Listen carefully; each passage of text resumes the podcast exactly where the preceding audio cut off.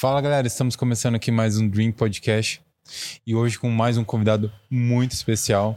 Para você que é novo ou nova não me conhece, eu sou o host do Dream Podcast, Bruno Loureiro, e hoje eu vou conversar com o Dr. Olavo Ferreira, ele que há 37 anos trabalha como especialista em cirurgia plástica. Há 30 anos ele trabalha com é, medicina ortomolecular e há 10 anos ele trabalha com rejuvenescimento íntimo e corporal. Doutor Olavo, muito obrigado por aceitar vir ao Dream Podcast compartilhar um pouco da sua história conosco. Eu que agradeço a oportunidade, né? Porque a gente vem lhe acompanhando e é muito louvável a tua iniciativa de incentivar profissionais e me ceder essa oportunidade de acrescentar algum conhecimento a mais para as pessoas. Doutor, o senhor tem uma história muito bonita na medicina. É, o senhor é uma pessoa reconhecida não só na nossa cidade, mas no Brasil pelo trabalho que o senhor faz e pelo seu pioneirismo. É, se eu falei errado, peço até desculpa, gente. Mas eu estou muito feliz de o senhor estar aqui. O senhor é uma pessoa é, louvável pelo traba trabalho que o senhor faz. E não poderia, antes de tudo, tirar uma dúvida, né? É, de entender um pouco da sua trajetória. É, se na vida do na, pessoal dos senhores, é, a sua, sua família são de médicos, como que iniciou e como que surgiu é, essa vontade de prestar medicina, ser médico e também trabalhar com cirurgia plástica? É interessante, foi a primeira vez que me perguntaram isso. É, se preocupando com o que eu era no início, né? Sempre é muito técnica as informações, né? Mas eu desde criança, Bruno, eu sempre fui assim meio diferente. Tá? Então eu com sete anos já comecei a fazer música clássica, piano, sou formado em música clássica. Meu pai era dentista. Médico da família, eu sou o primeiro, né? Depois veio meu irmão. Mas meu pai sendo dentista, eu tinha que 9, 10 anos de idade, eu já acompanhava a ele em mutirões de que ajudava as pessoas. E naquela época, você vê que, que interessante, as esterilizações eram fervidas e quem eu era eu que fervia os materiais, os buticões para ele. Então, 9, 10 anos eu sempre já acompanhava meu pai. Mas é, um fator decisivo para mim, assim, rapaz, foi um teve um acidente na família, um queimado e então nós acompanhamos assim dramaticamente o sofrimento desse ser e eu sempre pensei, putz, eu preciso saber isso, eu preciso ajudar a amenizar essa dor, né? Então, eu com 17 entrei na faculdade de medicina e me formei com 23. Mas desde o dia que eu entrei, eu já fui para cirurgia. Então era meio fora do cabo desde o começo já. Né? Então já fui direto para cirurgia. E cirurgia plástica. É por quê? Porque eu sempre fiz música, né? Adoro música clássica. Eu pintava, esculpia, então sempre gostava de detalhes, pequenos detalhes. Então eu já tinha assim medicina, eu já me ligava em cirurgia plástica, que é um detalhe. Você tem que ter conhecimento de forma, dimensão. Então, desde o meu primeiro ano de faculdade, eu já entrei seguindo o Hélio Pauliello, que era o melhor cirurgião plástico da época lá, que eu fiz a estadual de Marília, né? Ele era cirurgião é cirurgião plástico ainda em Marília. Então, desde meu primeiro ano eu já comecei com a cirurgia plástica. O, o, senhor é, sempre viveu em Avaré? O senhor passou a infância do senhor aqui? Como que foi? Ou, ou, ou veio pós a formação da faculdade? Não, na realidade, eu caí meio de paraquedas aqui. Eu sou ourinhense. Ah, senhor de Ourinhos. É, eu saí de Ourinhos para fazer terceiro colegial em São Paulo. Hum. Aí, me, aí me formei, e quando eu terminei a medicina, aí eu fui para a residência de cirurgia plástica. Aí você faz cirurgia geral, cirurgia plástica. Quando eu terminei essa formação, aí eu vim para a represa de Avaré. Então, primeiramente, eu não mudei para a cidade, eu mudei para a represa de Avaré. Né? Como, como assim o senhor mudou para a represa? Como, o senhor é, veio com o intuito de morar ou trabalhar na represa?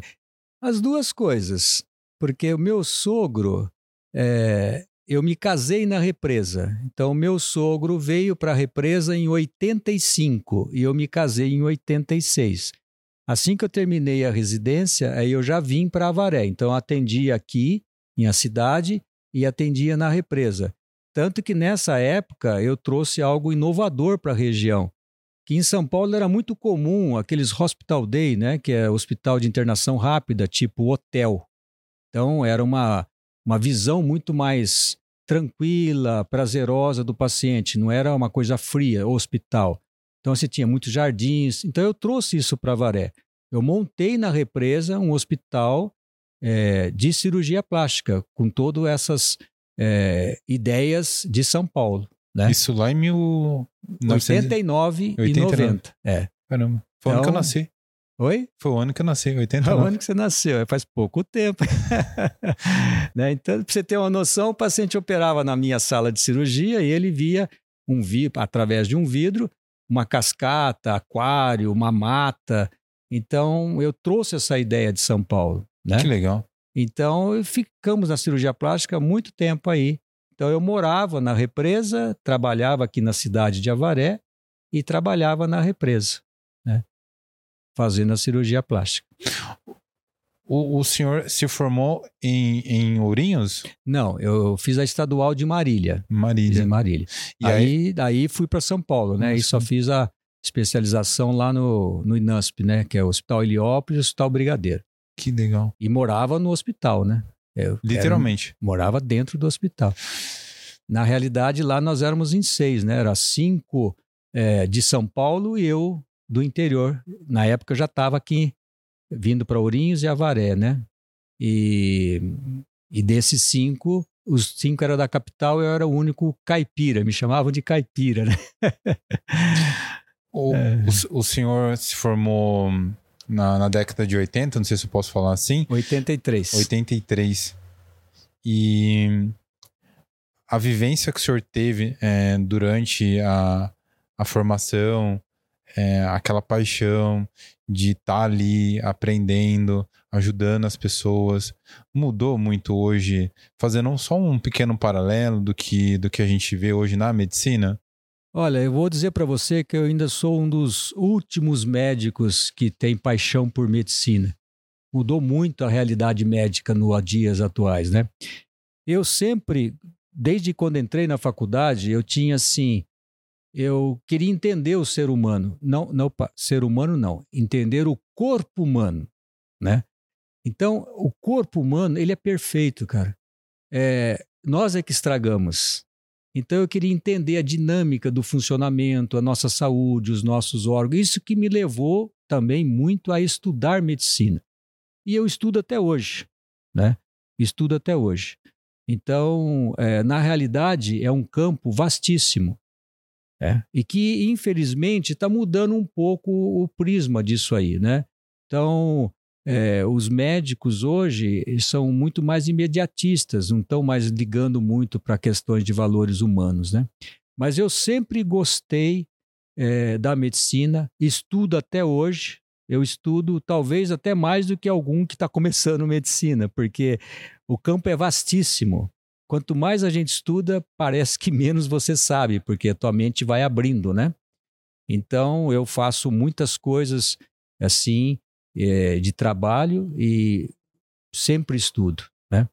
Agora, quando é, eu vim para a represa, é, eu me casei na represa, aí montamos esse hospital de cirurgia plástica na represa. Inclusive, meu filho nasceu nele, né? Foi uma das primeiras cirurgias. Né? Que legal. Tenho dois garotões, né? Tô casado até hoje com a, com a Grace, né? Que é meu braço direito. Tenho dois garotões, mas nenhum quis fazer medicina, cara. Nossa que eu, eu acho que nós temos que ter o livre-arbítrio, né? Sim. Então, são muito inteligentes, estão muito bem sucedidos economicamente, mas nenhum quis fazer medicina. É, por uma coisa muito simples, se tem que estudar como o senhor estuda, nós não queremos. Doutor, é. quando o, o, senhor ficou um tempo fora de Avaré, o senhor foi é, fazer um trabalho fora de Avaré, foi em Cuiabá? isso? Como é que foi essa, essa trajetória do senhor para outros mercados, outra região? É, Como é que foi? É, essa aí foi uma fase assim que a gente se desenvolve, né? É, quando eu montei o, a clínica de cirurgia plástica hospitalar na represa, eu vim com uma ideia muito inovadora.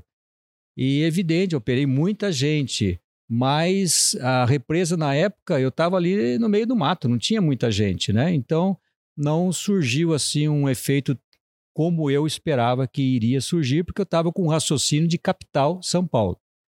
Aí eu tive uns amigos meus que me convidaram para Cuiabá, tiveram na represa e me convidaram para eu mudar para Cuiabá. Fizeram uma oferta irrecusável e eu fui. Morei quatro anos em Cuiabá. Foi lá, foi para mim, foi excelente, foi muito bom economicamente. Mas o calor de lá, minha família não se adaptou.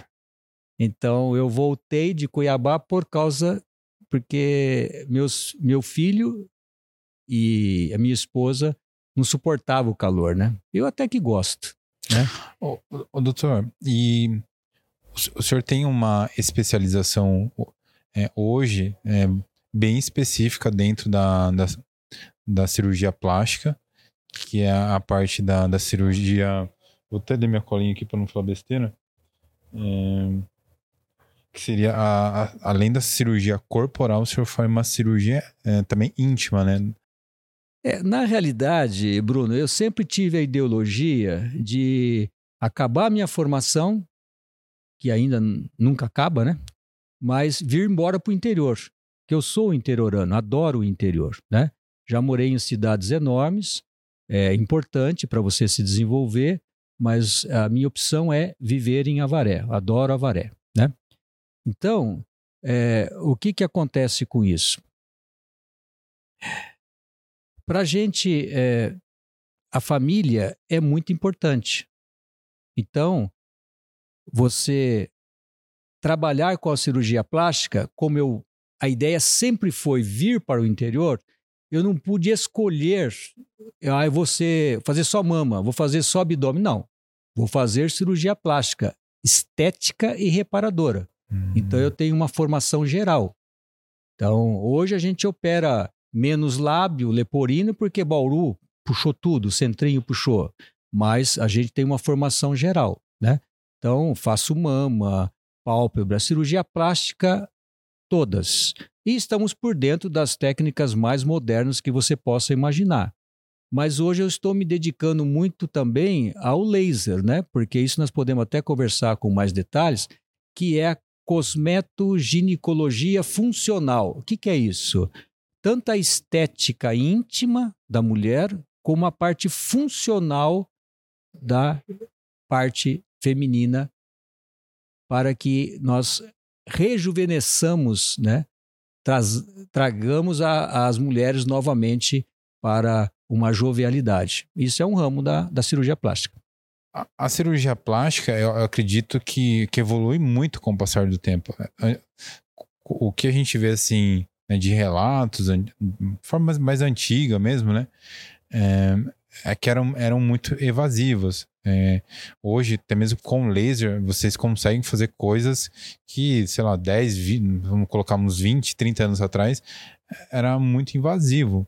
Como que, que nem o senhor está falando, continua estudando, que é, é uma área que continua evoluindo, a tecnologia continua evoluindo, é, foi, foi natural é, ir para essa especialização, fazer esse trabalho com laser? Foi algo que foi natural ou foi algo que, que você realmente viu ali algo que você via que era como um déficit da sociedade ali em relação a não ter esse tipo de atendimento que, é, que os pacientes precisam hoje?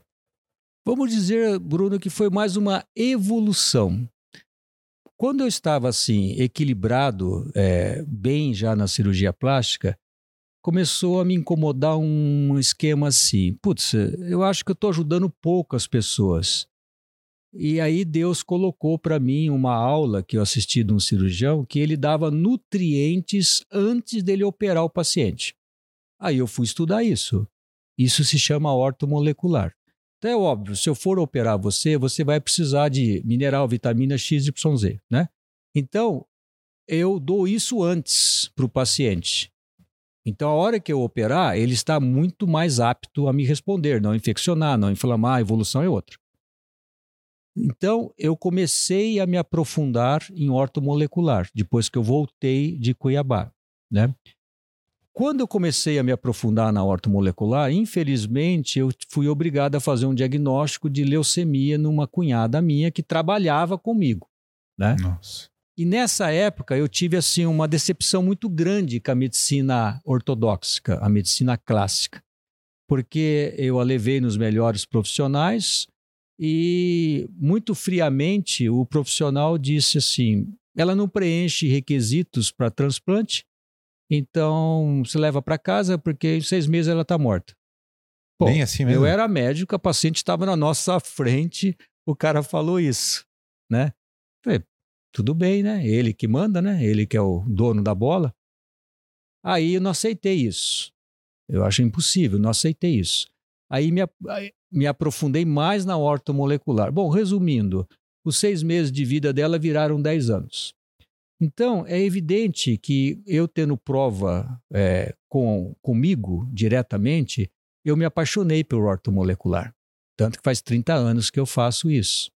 Eu tenho pacientinho de meses de idade, como tenho de mais de seis anos, 100 anos. Porque não tem como não precise de algum equilíbrio. Qualquer coisa que você pense para ficar doente, você desequilibrou antes. Entendeu? Então, a ortomolecular ela visa esse equilíbrio. Né? Então, aí comecei a estudar ortomolecular, a fazer ortomolecular. Bom, novamente fiquei inquieto. Aí, como eu lidei já com várias pessoas de mais idade, aí eu comecei a observar nós temos uma carência absurda. É, eu, eu louvo aqui o asilo, aqui a intenção de que eles fazem, porque o idoso, infelizmente no Brasil, ele não tem muito valor, né? Se você tem dinheiro, ok. Se você não tem, 90% das famílias te encostam. Aí eu falei, vou fazer alguma coisa por essa classe.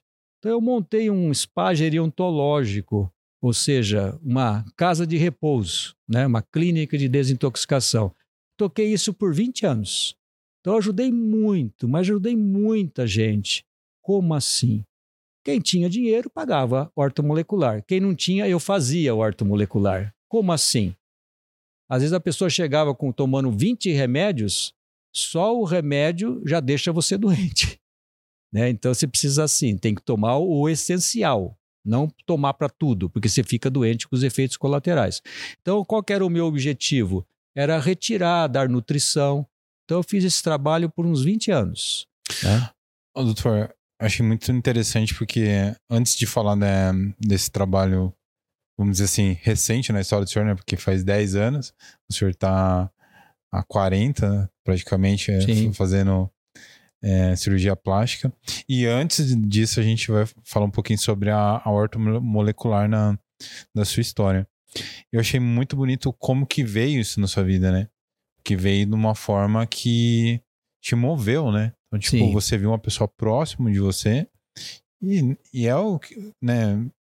Uma pessoa, né, faria, né? Poxa, não vou aceitar isso. O que que eu posso fazer? E foi o que você fez. E, e, e eu acredito que, né, eu sou uma pessoa religiosa, eu acredito que nisso nada é por acaso, né? Com certeza.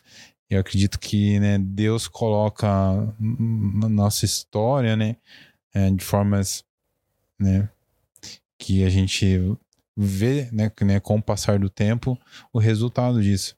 Quantas vidas, né, você nesses 20 anos de asilo, né, não conseguiu colaborar para essas pessoas através da horta, né?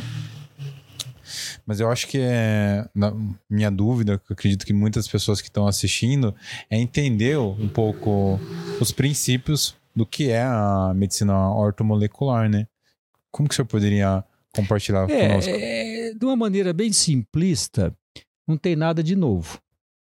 Hipócrates, que é o pai da medicina, 400 anos antes de Cristo já falava: você é o que você come. Então, para você se formar hoje, você teve que comer alguma coisa, o seu corpo metabolizar e transformar isso em tecidos. Então, a alimentação é imprescindível. Né? E o que, que acontece hoje? praticamente tudo está batizado, né? É agrotóxico, fertilizante, adubo. Então, nós estamos sendo impregnados com produtos é, que não são naturais. Então, nós cronicamente estamos intoxicados. Então, para você ter uma noção, eu tomo sete, oito, nove cápsulas todos os dias e nenhum remédio, só para me ajudar a desintoxicar e a nutrir. Né? Então, um exemplo bem simples você está com uma dor de estômago, você vai no médico, um gastro. Ele vai e te dá um, um remédio para dor de estômago. Ok, vai passar. Mas daqui um mês você está de novo lá, com dor de estômago. A horta molecular, não. Você chega com dor de estômago, é óbvio que eu dou medicamento, que eu não vou deixar o paciente sofrendo. Mas esse não é o objetivo primário. Você está com dor de estômago? O porquê que você está com dor de estômago? Aí nós vamos estudar você. Aí você vai catar a sua história, vou ver seus minerais, as suas vitaminas, se está com baixo ácido clorídrico. E aí então a gente equilibra o paciente. Consequentemente, você não vai ter mais dor de estômago. É por isso que, aspas, os médicos não são muito favoráveis ao ortomolecular, que a gente ensina o paciente a não ficar doente. Né? Porque tudo é remédio, né? Hoje a medicina ela é regida pela indústria farmacêutica, né? E ela não tem nenhum interesse em saúde. O interesse é manter o paciente com problemas de saúde para que ele compre remédio. Né? É, um, um, um, reflexo disso a gente pode ver em exemplo é, vívido aqui na nossa cidade. É, o senhor tem uma memória bem melhor que a minha, eu acredito que vai conseguir enfatizar isso. Mas eu não me recordo é, de viver num momento que tem tantas farmácias próximas. Então, não chega até a ser estranho, uma na frente da outra, um absurdo. É, é, é, é, super estranho. Então, qual que será que é o incentivo, que nem o senhor, que nem o senhor falou, é, das pessoas cada vez mais comprarem remédio? Aqui no Brasil, a automedicação é, é desfreada, né? Vamos dizer assim. As pessoas têm, têm o hábito até, né? De ir lá e comprar o, o remédio para tirar dor do estômago, da dor disso, a dor Mas daquilo. não estuda a causa. Então você perpetua a doença. Né? O, próprio, o próprio significado remédio é verbo remediar. Ele não vai curar, ele vai remediar. Né? É, o senhor poderia é, caso né, for possível, compartilhar uma história, obviamente sem falar o nome do paciente ou da paciente, que vinha de um ciclo de remédios, usando é, diversos remédios, às vezes por conta até, e outros, é, muitos casos, muitos médicos passam muitos remédios também, né? Sim. É, e com o tratamento da orto, houve esse não sei se houve, se zerou né, o uso de remédio, mas chegou a usar o, mínimo Bruno, eu tenho todos os dias isso. Todo atendimento é isso. Geralmente, os pacientes que vêm a mim raramente são indicados por médicos. São assim: nada deu certo, aí vai no doutor Olavo fazer ortomolecular. Como assim? Então, o paciente já entra com um desespero que ele quer um remédio para alívio, ele quer se aliviar. Ok, ninguém merece sofrer. Mas se a gente não entender o processo que ele levou aquilo, a gente não consegue equilibrar. Por exemplo, um paciente com uma dor de cabeça crônica, já fez de tudo os exames, já tomou de todas as medicações, de tudo. É, nada estabiliza ele. Então, ele tem enxaqueca que fica uma semana fechado no quarto. Então, ele já queria. Quando ele me procurou, um paciente jovem, 26 anos. Quando ele me procurou, ele, ele queria o quê? Tirasse a dor de cabeça dele. A ah, que remédio o senhor vai me dar? A resposta foi: nenhum. Remédio, você já sabe mais, sabe até mais do que eu, remédio para dor de cabeça, né? Aí eu quero saber o que, que você faz. Qual é o seu dia a dia? Se você está intoxicado, aí a gente faz soro, faz um monte de coisas. Eu tenho aparelhos lá que a gente faz análise através da física quântica. Né? A gente faz análise da, do nível de intoxicação, se está com déficit de minerais, de vitaminas. Então, geralmente é, mais de 80% das cefaleias elas são é, causas que não existem uma causa determinada, elas são idiopáticas, ou seja, você não sabe o que, que é. Então, como que você trata? Primeira coisa é dieta. Então, você vai desintoxicar o paciente, você vai dar minerais para acelerar a desintoxicação. Então, você vai tirando porcarias. Por exemplo, leite é um veneno, glúten é um veneno imenso. Então, você vai tirando essas coisas do paciente. Então você vai limpando, porque nós somos uma máquina de desintoxicação, uma máquina. O nosso sistema de defesa é uma coisa maravilhosa. A gente tem, faz um, um processo de desintoxicação perfeito. Mas por que, que então tem muita. a totalidade das pessoas estão intoxicadas? Porque é muito bombardeamento de toxinas. Hoje, tudo que você imaginar, você está recebendo toxicidade. Então o corpo não dá conta. Quando ele não dá conta, você vai estourar alguma coisa. Dor de cabeça, hemorroida, dor de estômago, é, dor no músculo, fibromialgia. Isso, aspas, não é doença. É uma consequência de desnutrição, intoxicação. Então a ortomolecular, ela põe a mão no paciente, ela ouve o paciente, a gente analisa o paciente. Aspas, é o médico que já não tem mais, né? Porque hoje até é uma coisa até ridícula da gente falar. Eu recebi um paciente que ele não tem absolutamente nada. Ele chegou achando que estava morrendo, dor no peito, falta de ar, né?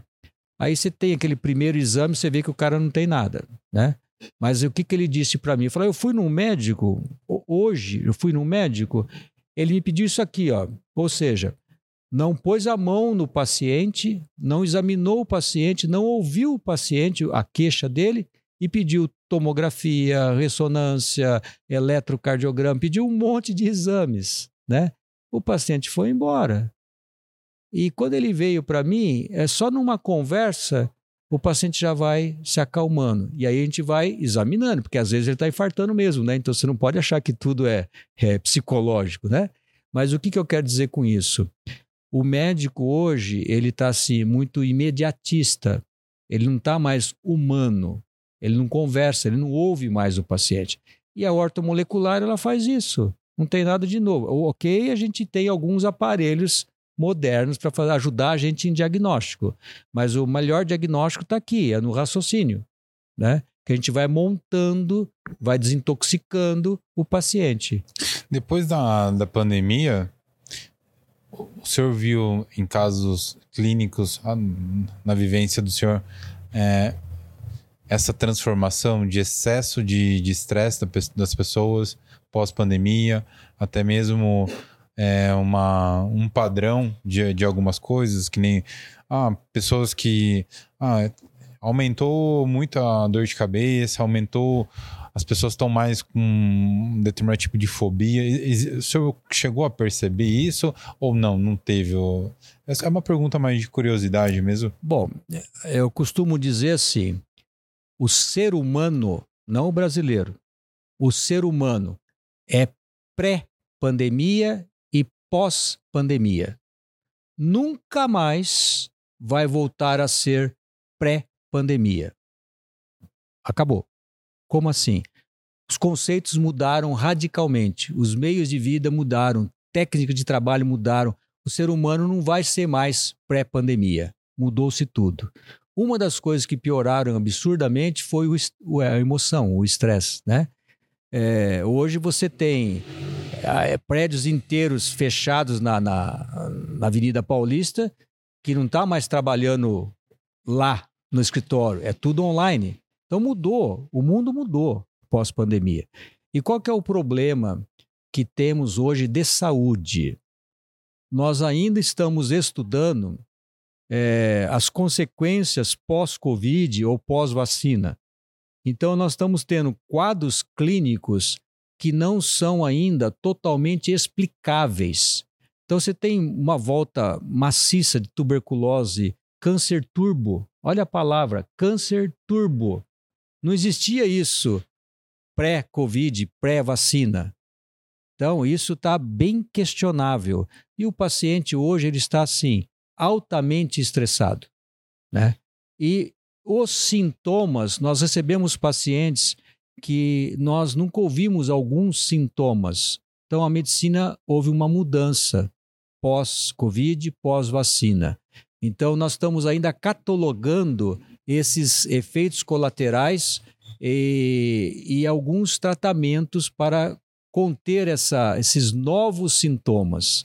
Desses novos sintomas que o senhor comentou sobre a. Ah, nunca tinha ouvido falar. Poderia compartilhar algum? Fiquei curioso agora. É, você vai entrar num, num esquema polêmico, hein? Bom, é, doenças de pele que criança, você já viu criança que nunca teve nada, 15, 17 anos, está cheio de urticária, cheio de erisipela, é, AVC, é, pericardite, infarte com 7 anos de idade, rapaz, isso não existia, entendeu? Sistema emocional totalmente alterado, né? convulsão, é, a queda de memória absurda. Então, o ser humano é, está sendo. está tendo uma, uma nova fase. Infelizmente, nós ainda não sabemos o que está por vir. Então, eu não quero entrar nisso, Sim. que é muito polêmico, né? Mas uma situação, o que, que a gente faz? Ah, você tomou, teve Covid? Você tomou as vacinas? Eu tenho um protocolo para desintoxicação tanto do Covid, que é a patologia, doença, né? O vírus é SARS-CoV-2, a patologia chama Covid. Tanto de quem teve o Covid como quem tomou vacina. Então a gente dá um protocolo. O que, que se baseia esse protocolo? Desintoxicar a pessoa. Entendeu? Então são situações de desintoxicação. É, então, qualquer paciente hoje, qualquer indivíduo, não precisa ser paciente, ele deve tomar alguns nutrientes para ajudar o seu corpo a desintoxicar e não ter esses sintomas novos que estão aparecendo ainda, que estão sendo catalogados ainda, né? E vai vir muito mais, é só o começo. É, a gente teve a pandemia agora em 2020. É, eu não sou historiador, mas que eu me lembro, existiu uma outra grande pandemia mundial que foi em 1920, 21, 22, uma coisa assim. E demorou muito tempo para os médicos entenderem muitos anos depois o que realmente aconteceu e como que isso depois veio nos futuros tratamentos tudo mais. O senhor acredita, só para a gente encerrar essa parte assim, Sim. o senhor acredita que vai demorar, sei lá, mais uns 10 anos assim para realmente a medicina entender o que o que o, o, o efeito, não estou falando o que surgiu, o porquê, mas o, o, pós, o que ficou disso daí, sabe? Tipo, é, hoje a gente está falando dos, dos sintomas pós. Então, quanto tempo o senhor acha ainda que vai demorar para a medicina entender o, o pós? Não estou falando a origem, não os efeitos da vacina, não, mas o que já passou, né? Porque o que, que foi vivido, não tem mais o que fazer, já passou. Mas o, porque eu não sou especialista, né? A grande maioria das pessoas que estão nos assistindo também não entendem, mas é, as pessoas ficam nessa dúvida, né? Porque é, a gente vê agora um momento que, ah, vai voltar a usar máscara, não sei que cidade, umas coisas assim, e parece que o efeito, né, pós ainda, não, parece que ainda fica essa, essa neblina. A gente... É, a neblina, ela é proposital. Como assim? Nunca houve na história médica o, tantos especialistas, youtuber, político, jornalista, falando mais do que médicos. Então, é, por isso que eu não quero entrar nesse tema, mas não tem nada assim que não esteja sabido. O que tem-se é que não interessa ser divulgado.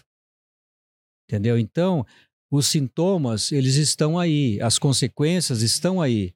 Lentamente, a verdade sempre aparece.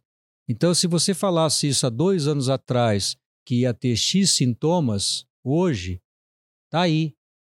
Então, já está provado. Só que a medicina clássica, ela tem um raciocínio, né? Que ainda vai demorar um pouco para ser aceito. mas já está tudo aí.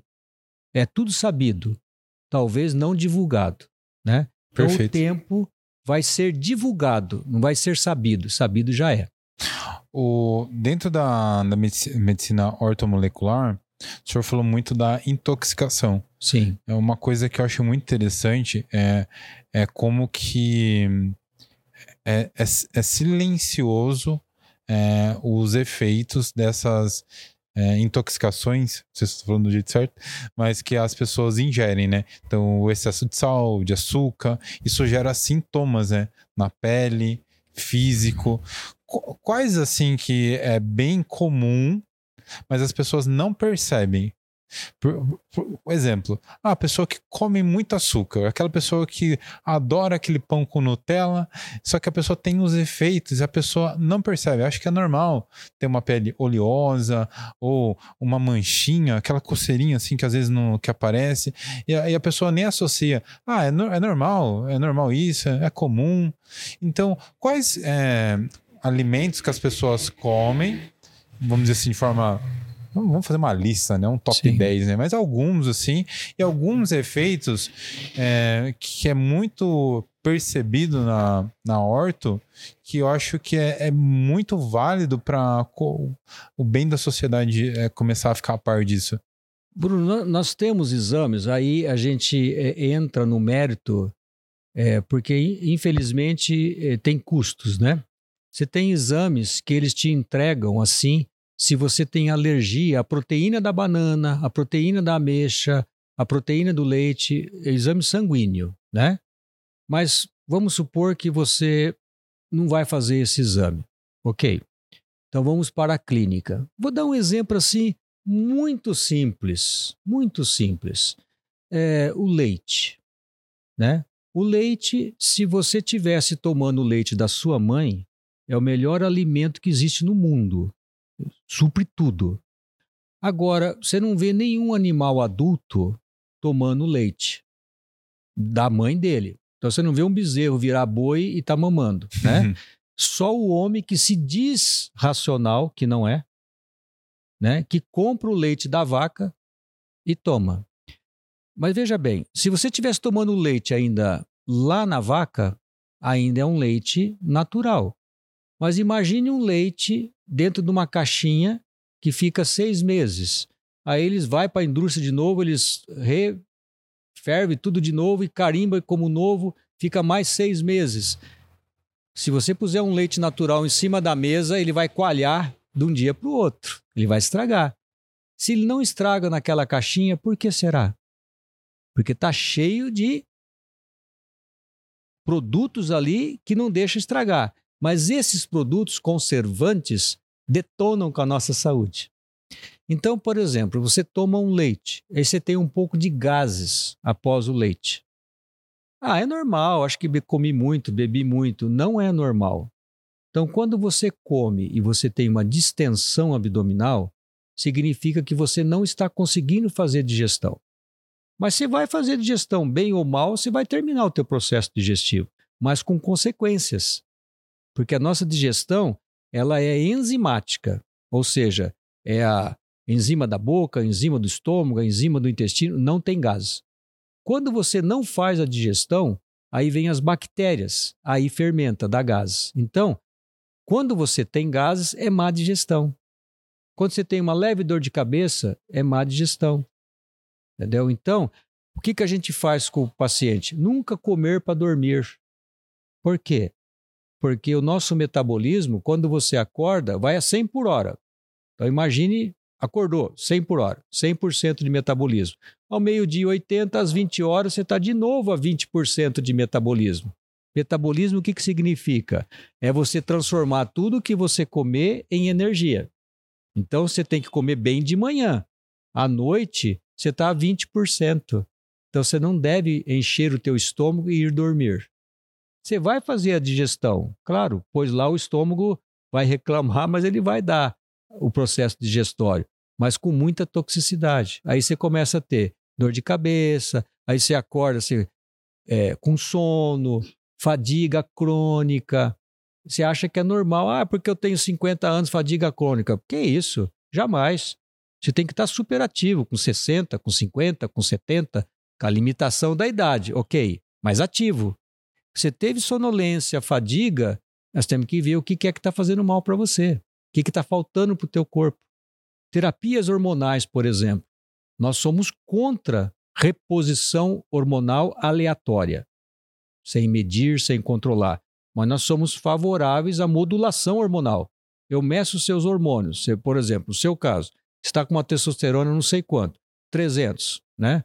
É normal até 800. O que, que a gente pode fazer? Você pegar aqui e levar perto da 800, que é o ideal, né? Hoje está provado que câncer de próstata dá-se muito mais em pessoas com testosterona baixa do que com testosterona alta. Então nós temos que ter testosterona boa, não mil, dez mil, aí já extrapolou. Né? Então a gente faz a modulação hormonal. O hormônio é tudo de bom. Por quê? Nós envelhecemos porque os hormônios caem. Bom, mas então o elixir da juventude é só dar hormônio. Não, aí vem câncer, trombose. Então você tem que medir, você tem que modular. Aí você manter o seu hormônio próximo do limite máximo. Isso é o ideal. Você vai ter disposição. A testosterona é só libido. Não. O teu cérebro, ele agradece violentamente a testosterona, o teu coração, né? Então não é só a parte sexual. Ô, doutor, é uma coisa que o senhor falou foi sobre alimentação, né? Igual, igual eu, eu eu descobri por volta, puxa, uns 10 anos atrás, mais ou menos, uh, sobre a intolerância à lactose. Sim. E, e, quando eu fui fazer o exame da, da tolerância à lactose, para mim aquilo foi um absurdo. Eu até brinquei com o médico, porque para mim, eles, para quem não fez, né, eu vou até falar como é que é, é, eles dão um açúcar, um negócio assim, um copinho, que lá tem a lactase, né? Acho que é assim o nome que fala. Eles misturam aquilo e toma. Eu falei, poxa, e qual, qual, que é o negócio aqui? Então, eles vão lá tirar o meu sangue e falaram, ó, então agora a gente vai, vai tirar seu sangue, um pouquinho do seu sangue, hum. acho que cada 10 ou 15 ou 20 minutos. É. E a gente vai ver se se produz enzima. Eu falei, poxa, eu vou passar se eu, se eu sou intolerante, eu vou passar mal. E não deu outra acabou com o meu dia, né? Sim. Então eu fiquei inchado, tive distensão.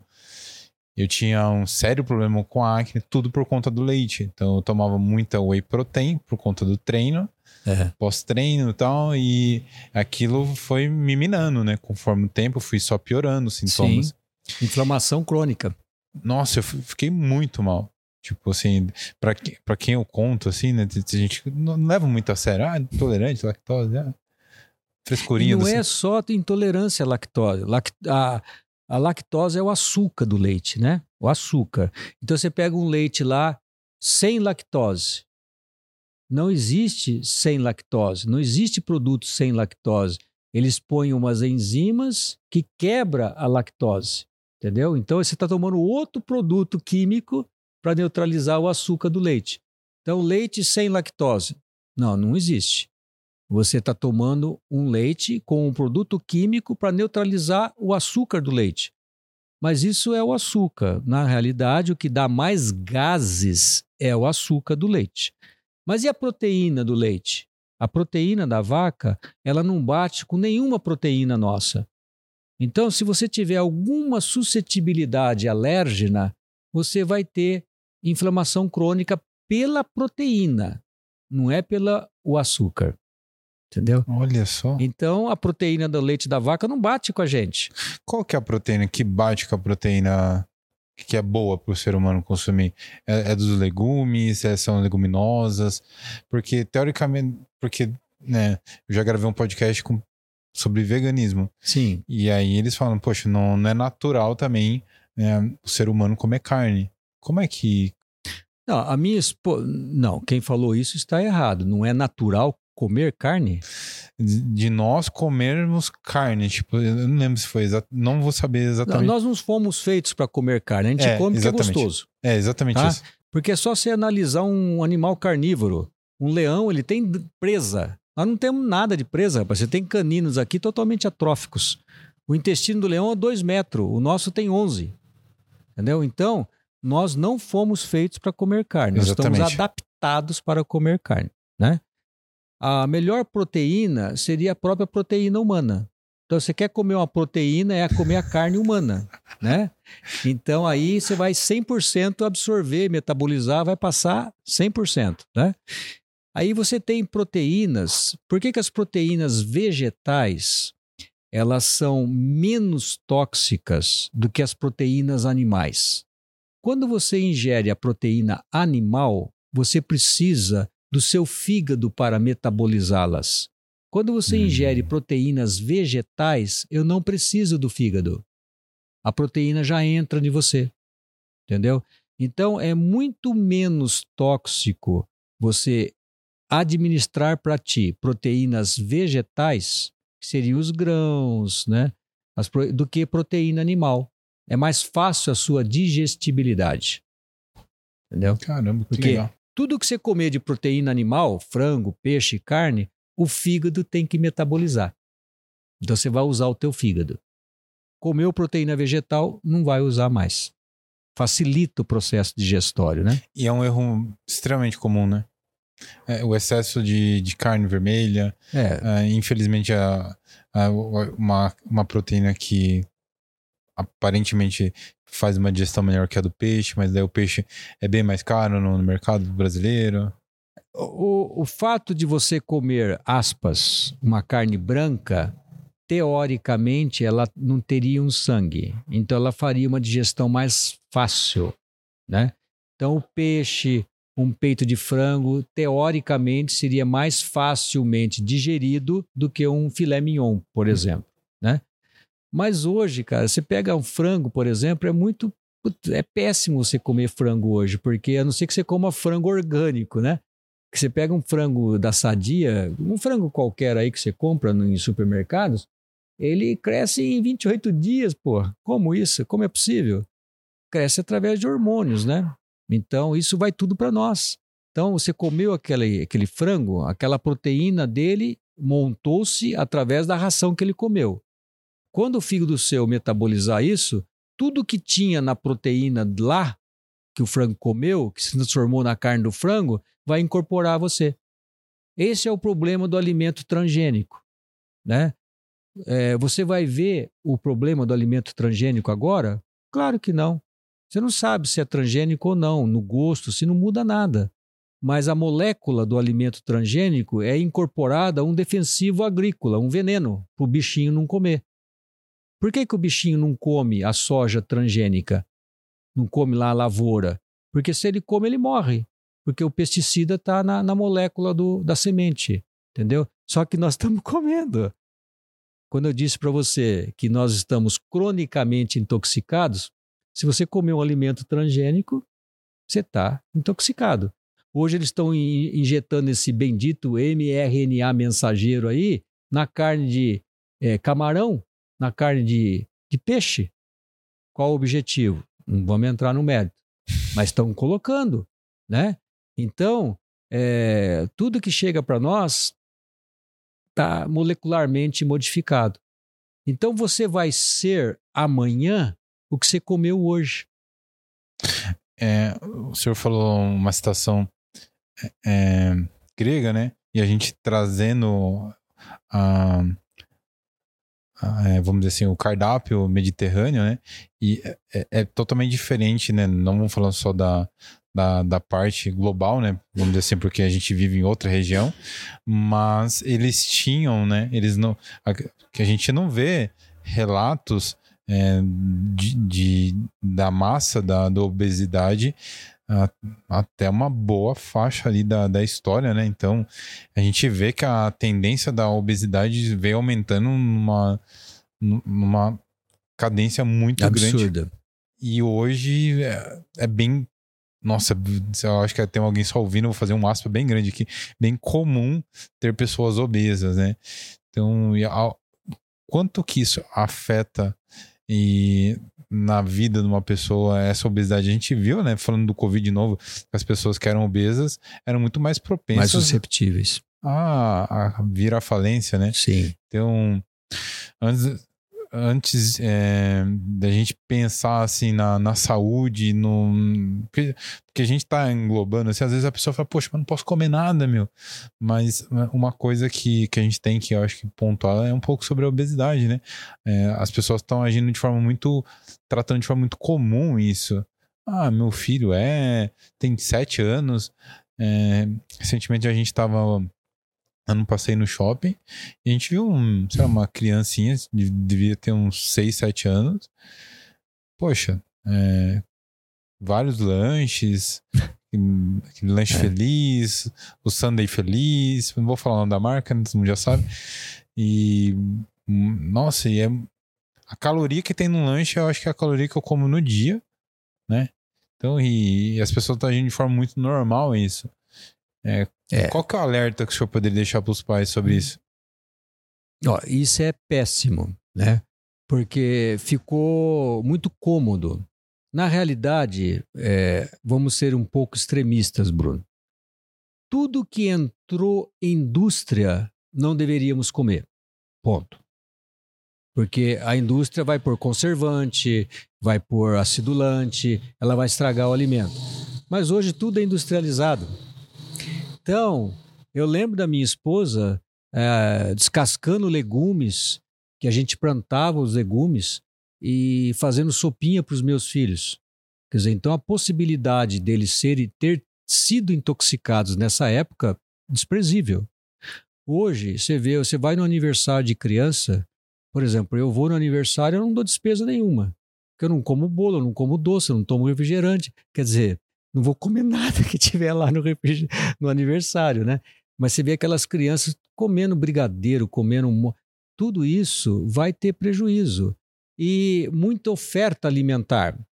Porque quando eu era criança, tinha docinho de abóbora, é, Maria Mole, não tinha essa fartura que você tem hoje de produtos, aspas, gostosos, mas não saudáveis, né? Então, a obesidade, infelizmente, é, padronizou. Hoje você vê uma pessoa magra, praticamente é ele que está fora do, do normal, vamos dizer assim, né? E isso prejudica a saúde como um todo. Você está. Uma pessoa acima do peso, ela está cronicamente inflamada. Pronto. Está inflamada. Né? E é uma coisa evidente. Você compra uma caminhonete que leva mil quilos, nós dois compramos uma, duas caminhonetes. A minha só passeio, não carrego nada. A sua você carrega 2 mil quilos. Quem que vai estragar primeiro? então, a pessoa acima do peso, o joelho vai estragar primeiro, o coração vai infartar primeiro, é, tudo vai estragar porque está trabalhando com sobrecarga. Né? Então, obesidade é uma patologia hoje mundial. É patologia mundial. Né? E, infelizmente, são poucas pessoas que se conscientizam disso. Por quê? Você mesmo disse é, da ansiedade pós-pandemia. Pô, você está em casa, não, podia sair. Lockdown, que eu acho uma ridículo, absurdo, né? Não existe lockdown. É, a pessoa ficou dentro de casa, o que ela vai fazer dentro de casa? Vai comer, né? Aumentou a ansiedade dela, né? Aumentou a ansiedade, ela vai comer. Então, esse é outro erro. A comida não é calmante. Você tem que comer para você se nutrir. Então, tem muitas pessoas que, pela ansiedade, elas se pegam comendo sem fome. Então, você tem que tratar a obesidade? Não, você tem que tratar a ansiedade para não gerar obesidade ortomolecular.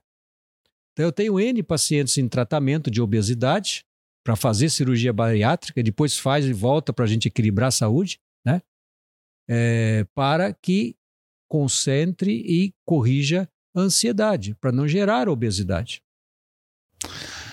É, gostaria de falar um pouquinho com o senhor sobre o, o, trabalho que o senhor faz com o laser, né? A gente falou bastante da então, orto, era uma coisa que até quando eu, fui convidar o senhor, foi algo novo para mim, sinceramente eu não conhecia, até compartilhei com o senhor. E achei extremamente interessante, né? Até porque isso que a gente conversou bastante isso, porque é, uma, é um assunto que eu vejo que as pessoas não estão a par, né? Estão cientes é, dos problemas da, da má alimentação, do, dos alimentos conservados, industrializados, né? A gente sabe que é praticamente impossível não, não comer, né? A menos que a gente cultive. Sim.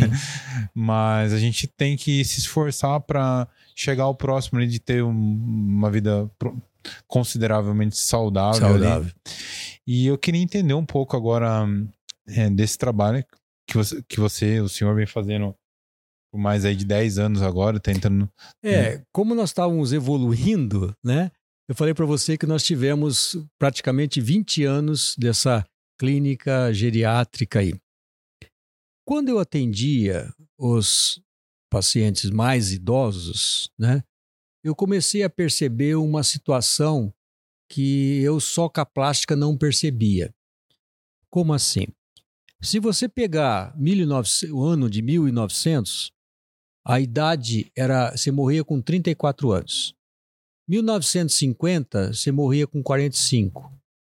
O ano de 2000, a longevidade era 69, hoje é 76. Ou seja, está aumentando. Então, você pega a, pô, 1950, tá aí, cara, são 73 anos, é pouco tempo de evolução de humanidade. A mulher vivia 45 anos, ou seja, ela nem tinha sintomas de menopausa, ela morria. Então não tinha problema, ela morria, aspas, nova ainda, né? Mas o que, que eu percebi com a, a clínica de desintoxicação e gerontológica? Que eu tinha mulheres de 60 anos que tinham vida completamente ativas, com trabalho, com vida sexual, mas que não conseguia ter vida sexual pela questão da atrofia do órgão genital. Por quê? Porque quando a mulher entra na menopausa, ela recebe uma queda brusca hormonal. Essa queda brusca, além do envelhecimento general, geral, é, ela tem um envelhecimento focal vaginal, ou seja, a mucosa resseca.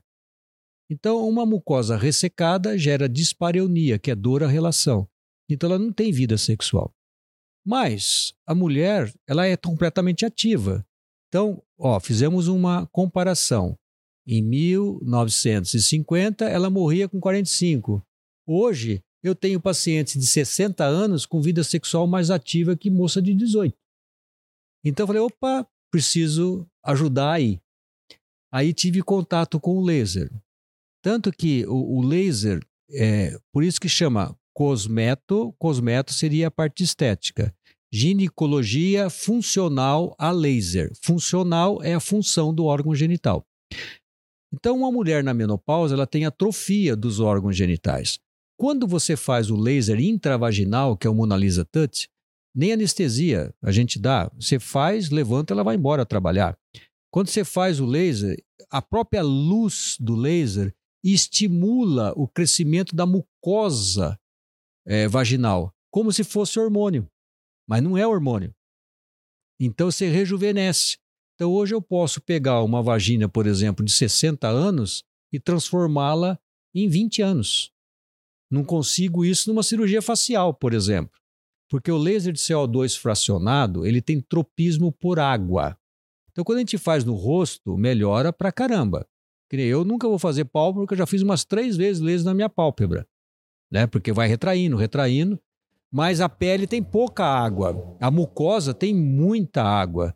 Como ele tem tropismo por água, então você tem uma melhora é, é, na mucosa vaginal absurda. Por isso que eu digo, e tenho centenas, está batendo em quase mil pacientes que tiveram uma, uma melhora de rejuvenescimento. Aí entra o que você disse no começo, rejuvenescimento, né? Nossa, foi difícil, então... hein, gente? Nossa! Então pra você tem condições. Rejuvenescimento é, foi. Então você tem condições, porque a mucosa, o laser entra ali e ele estimula pela luz o novo crescimento da mucosa e do nervo, dos vasos, então rejuvenesce a mucosa. Então você restaura a vida é, feminina. Por exemplo, é, clitóris, né? É, com, ele é o centro da, do libido. Você faz o laser lá, você estimula o libido. Então hoje eu tenho senhoras que chegam na clínica e falam, putz, ah, meu marido quer ter relação, eu não tenho vontade nenhuma. Então a gente faz um pacote, ou seja, eu faço uma modulação hormonal e faço laser.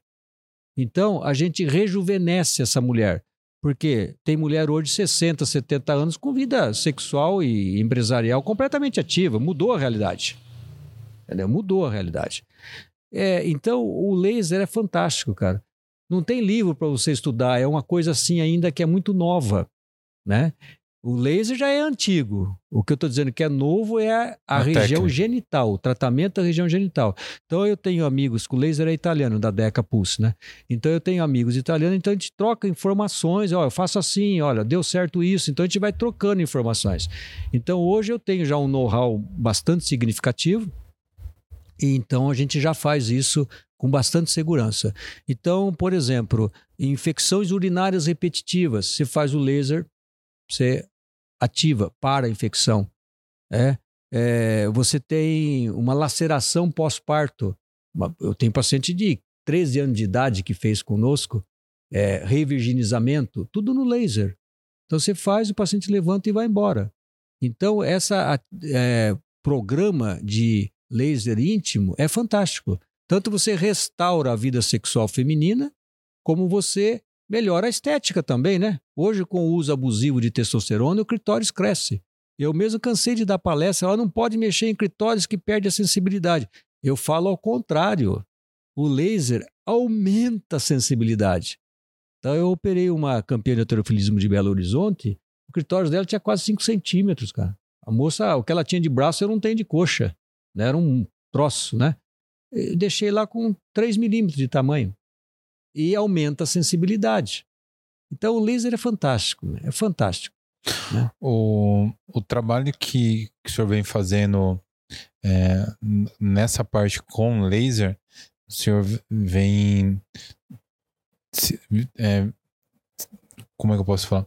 É, além de ser é, inovador, é, tornou-se uma referência no, nesse tipo de cirurgia. Nem sei se posso falar se é, cirurgia. É uma cirurgia. É, nesse tipo é. de cirurgia. E, e hoje o senhor atende pessoas do Brasil inteiro fazendo esse tipo de tratamento. É, embora nós adoro Avaré, não é pejorativo não. Nós moramos num sítio, eu opero paciente que vem dos Estados Unidos, Canadá, Manaus, Curitiba, vem fazer laser em Avaré. Embora eu atenda em Alphaville e Ribeirão Preto, mas aqui na minha clínica eu recebo paciente porque a internet, o que nós estamos fazendo aqui, por exemplo, é uma, um, uma informação que, pelo próprio fator limitador de um médico fazer propaganda, a gente não tem como divulgar, né? Então, quando os pacientes falam, putz, mas isso tem conserto? Eu operei uma menininha de 13 anos que um grande lábio dela ali era quatro, cinco vezes maior do que o outro, do outro lado. Então, quando a criança começa a comparar-se com as outras, ela se acha defeituosa. Aí você vem com o laser lá, pá, pá, pá, pá, nem ponto dá, você equilibra. É como se fosse uma escultura, entendeu? Você vai, laser ele vai, ele vai derretendo e você vai moldando, vai moldando e equilibra. Então, tanto se tem a melhor estética como a melhora funcional? HPV, que é uma doença contagiosa, por exemplo, se eu faço uma sessão do laser, liquida o HPV, né? Então você tem várias utilidades, né? E está avançando. Perda urinária, a gente faz hoje, por exemplo, em países tipo lá a origem do laser, por exemplo, a pessoa teve na Europa parto normal é parto normal, não é cesárea. Aqui é cesárea, né? Então a pessoa faz um parto normal lá, 45 dias ela já tem o laser marcado, o sistema público deles lá. Por quê? Porque é óbvio que vai ter uma flacidez vaginal. Você faz o laser, o canal vaginal fecha. Então o marido também agradece, né? Porque o canal vaginal fecha, a sensibilidade aumenta e você está protegendo a mulher, formando mais epitélio, né? Então você pega, cansei de fazer em moça jovem, cândida, por exemplo. Então a cândida nunca vai acabar mas ela não pode ter um número alto, porque senão dá, gera corrimento, né? Quando você faz o laser, ele, ele aumenta a, o muco da sua vagina. Então, o, você mesmo se recupera e elimina a secreção. Então, você tem várias, várias funções com esse tipo de terapia, né? E a grande vantagem é que você deita, anestesia tópica, executa, levanta e vai embora. Não precisa internar. O, o, o que você falou que é o CO2, pode, CO2 ele, fracionado. ele faz. O senhor também faz no rosto? Sim. Como, como que ele age? Como é que é normalmente o.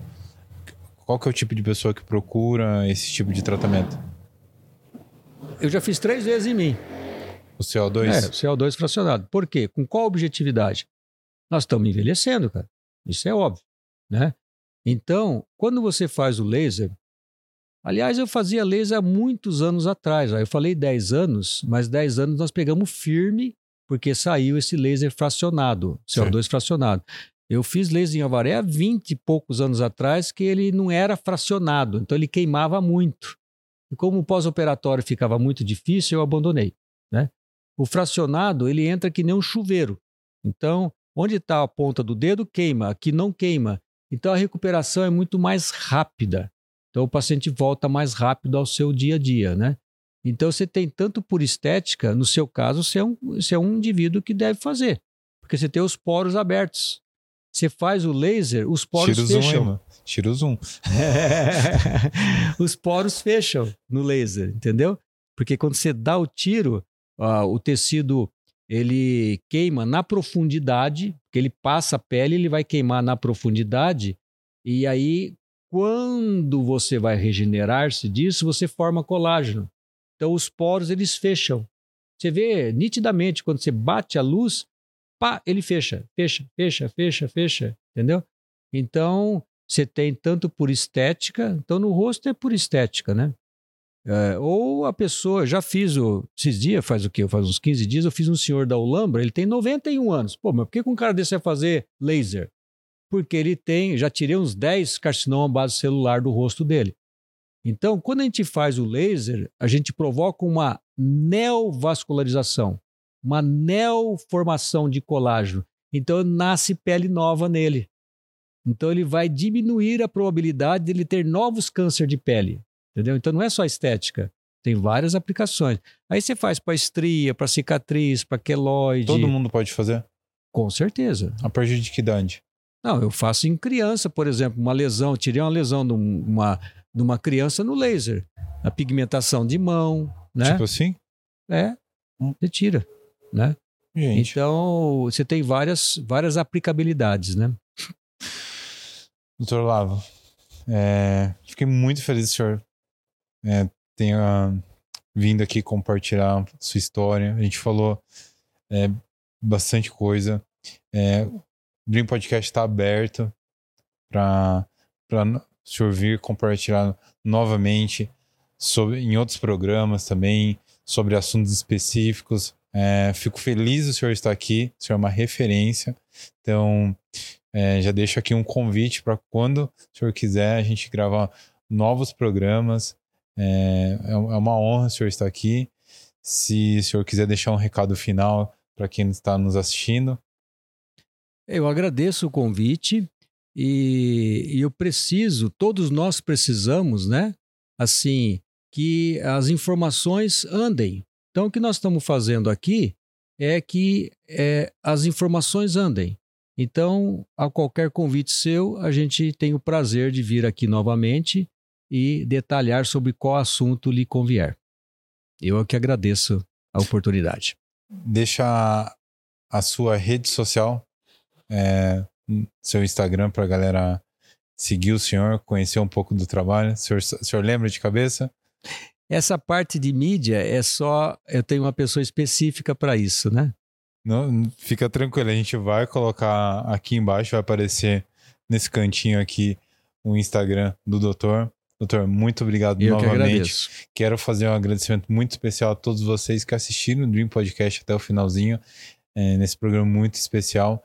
Quero agradecer aos nossos parceiros, a, especialmente para Menegaso.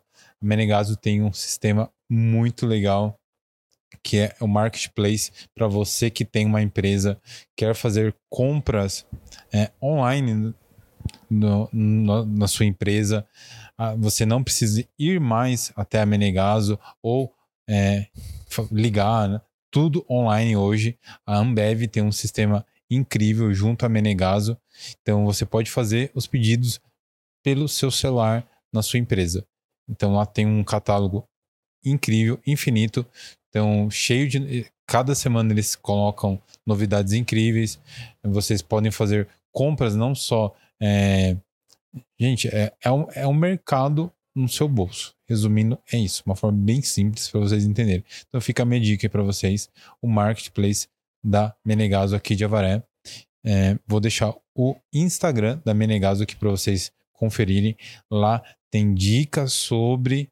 Então fica a minha dica para vocês. Aquelas fotos incríveis lá, nem, nem quero falar para vocês. Cena BR. Vou deixar essa dica para vocês, para vocês que gostaram desse podcast, quer produzir um podcast na sua empresa, a Cena Produtora Audiovisual produz podcasts, vídeos institucionais, vídeos para rede social.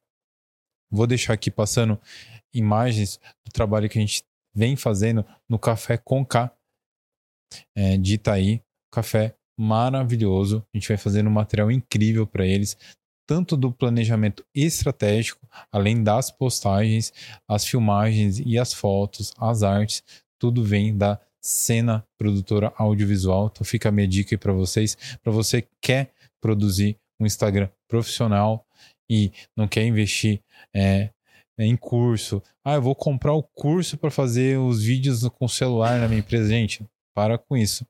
Contrata uma empresa especializada. Não gastem tempo, não invistam em celular. Não, contrate uma equipe profissional para isso.